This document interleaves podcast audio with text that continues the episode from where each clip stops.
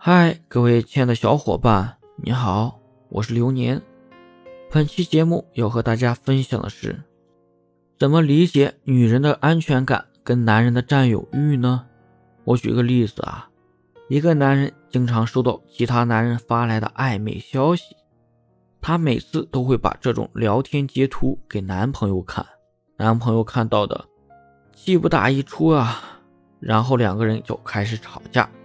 在这种情况下，女生的想法一般是：如果别人对我的好让你来吃醋，刺激你对我保持热情；而男人发火的原因也很简单啊，我给你拒绝了所有的暧昧，你却老来向我展示你有多受欢迎。其实啊，女人的行为逻辑往往是试探性的，